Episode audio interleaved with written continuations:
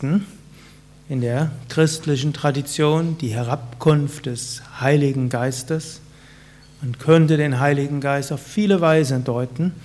Und eine der vielen Möglichkeiten wäre zu sagen, Heiliger Geist ist wie die Gnade Gottes, ist wie die kosmische Shakti, die kosmische Energie, die aktiv wird. Wir können es wie die Trinität sehen, Gott Vater, Gott Sohn, Gott Heiliger Geist ist wie Vater, Heiliger Geist ist die Mutter und dann Sohn ist das, was daraus hervorgeht. In der Bibel wird so beschrieben, es gibt so ein ständiges Wechselbad, gerade im, letztlich im letzten Jahr, wo Jesus auf der Welt physisch war und direkt danach gab den Einzug nach Jerusalem, triumphal, Palmsonntag, alle dachten, jetzt wird alles gut, das Himmelreich wird auf Erden kommen. Dann kam der Karfreitag, Jesus gekreuzigt, gestorben, alle verzweifelt, Jünger haben Jesus verleugnet. Dann gab es die Wiederauferstehung an Ostersonntag. Jetzt war Jesus auferstanden, jetzt wird alles gut. Danach Christi Himmelfahrt, er verließ diese Welt, war er wieder weg. Und die Welt war nicht so viel besser geworden in den paar Wochen, wo er wieder unter den Menschen wandelte, nachdem er wieder auferstehen war von den Toten wieder Verzweiflung unter den Jüngern. Aber sie hatten jetzt doch ein Vertrauen gehabt und eine irgendwo, ja, es wird irgendwo schon gut werden. Und dann Ostersonntag hörten sie ein Sausen und ein Brausen und es kamen Lichter und alles Mögliche. Und dann fingen sie an, sich durchzuschütteln und sie fingen an, in Zungen zu reden, in Sprachen, die keiner verstanden hat, aber dann auch in Sprachen, die jeder verstanden hat. Damals Jerusalem war ja internationale Metropole, seitdem im 7. und 6. 7. 6. Jahrhundert vor Christus die Juden durch die Babylonien alle Länder vertrieben worden waren und sie jetzt nicht mehr Hebräisch sprachen, sie sprachen Aramäisch und sie sprachen Ägyptisch und Griechisch und so weiter und sie waren jetzt alle zum, ich glaube, ich weiß nicht, ob Pfingsten war Laubhüttenfest oder ein anderes Fest. Jedenfalls gab es ein jüdisches Fest. Dafür waren sie nach Jerusalem gekommen aus aller Herren Länder und sie konnten, dann haben sie plötzlich gehört, wie die Jünger zu ihnen gesprochen haben in ihrer Muttersprache. Mindestens hatten sie so das Gefühl gehabt. Die Jünger fingen plötzlich an zu heilen und Wunder geschahen. Und es waren diese Jünger, die ja eigentlich in den Evangelien und Beginn der Apostelgeschichte eigentlich als eher schüchterne, schwache äh, beschrieben wurden, die immer wieder Zweifel hatten. Und ab diesem Pfingsterlebnis waren die plötzlich anders. Plötzlich erwiesen sie sich als Organisationstalente, sie erwiesen sich als tolle Redner, sie erwiesen sich als solche mit Heilkraft, sie erwiesen sich als solche, die bereit war, für ihren Glauben zu sterben, und gar nicht mal wenige sind ja auch verfolgt worden und später gestorben. Plötzlich mit dem Pfingsten war alles anders. Ja, und so hm, kann man natürlich, wenn man jetzt denkt, ab da waren die alle Heilige, hm, gut, auf eine gewisse Weise waren sie es, aber danach mit all diesem Charisma, all dieser Ausstrahlung, all diesem Licht, haben sie jetzt jeder gedacht, der Heilige Geist wirkt ja durch mich besonders, und dann hatten sie ganz unterschiedliche Ansichten. Und unterschiedliche Ansichten zu haben und denken, sie sind vom Heiligen Geist inspiriert, das ist noch schwieriger als wenn man nur denkt, das hat man jetzt logisch für sich gefunden, es ist sein Interesse und Anliegen und das ist seine Meinung. Und so gab es große Auseinandersetzungen und in der Apostelgeschichte werden die auch gut beschrieben. Aber irgendwo ist es ihnen, mindestens noch zur Zeit der Apostel, irgendwo gelungen, diese Meinungsverschiedenheiten auszutragen und jedem was zu überlassen. So dass später der Paulus, der konnte über den ganzen Mittelmeerraum gehen und den Heiden predigen, wie so schön heißt, also die Nichtjuden. Und es gab einen anderer, ich glaube es war der Stephan, der hat hauptsächlich dann den Juden gepredigt. Und der Petrus hat irgendwo versucht, zwischen allen zu vermitteln.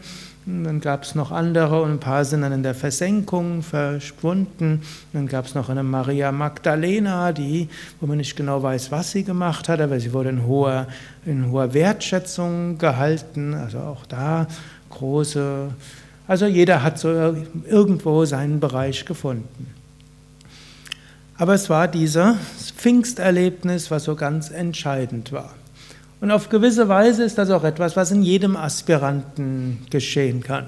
Gut, man muss nicht unbedingt ein Apostel sein, aber die, was in diesen großen Mythen ist, ist ja auch immer das individuelle Geschehen. Man könnte es auch so sagen, ja, wir haben auch irgendwo eine Phase, wo wir irgendwo systematisch Yoga lernen, so wie die Zeit der Jünger mit Jesus zusammen.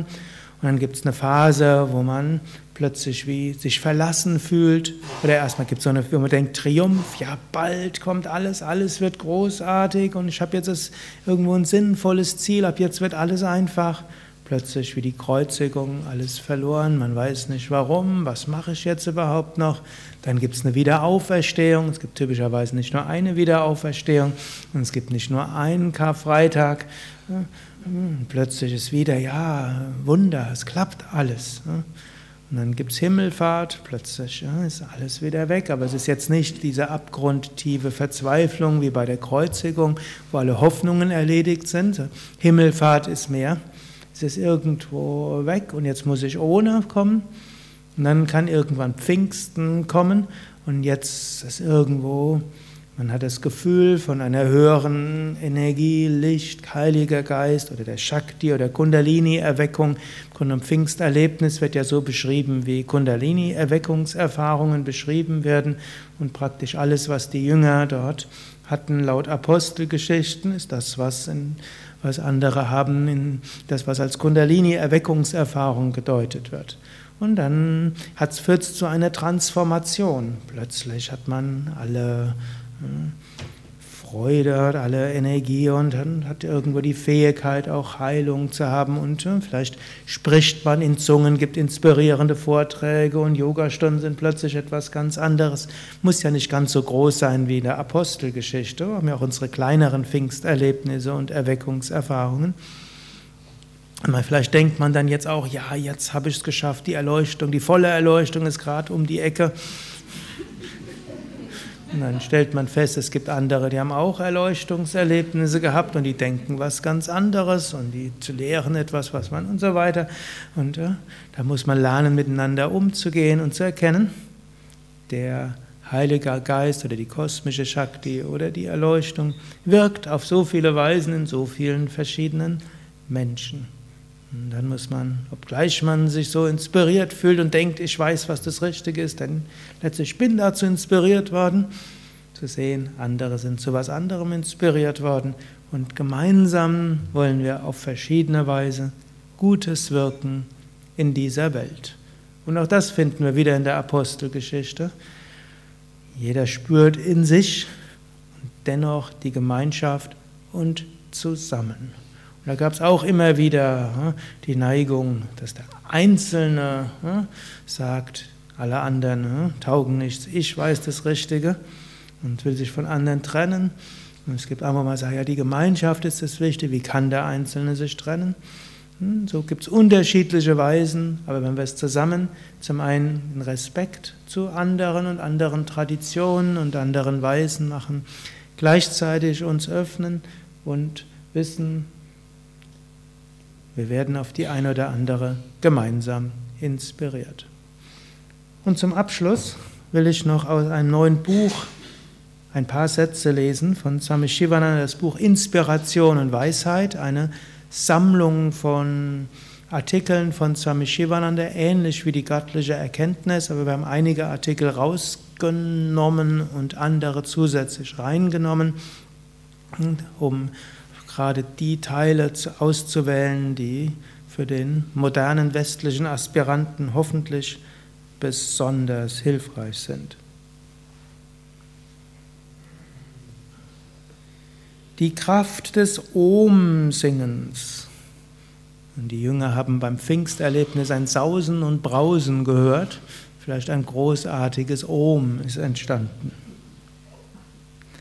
Wenn man Om singt, entsteht ein großartiger Klang. Das Wiederholen von Om führt zu Erfahren des Göttlichen. Die Schwingungen von Om, die von diesem Klang erzeugt werden, bringen alle Begrenzungen zum Einsturz. Singe Om, alle weltlichen Gedanken verschwinden. Singe Om melodisch, du wirst Gott erfahren.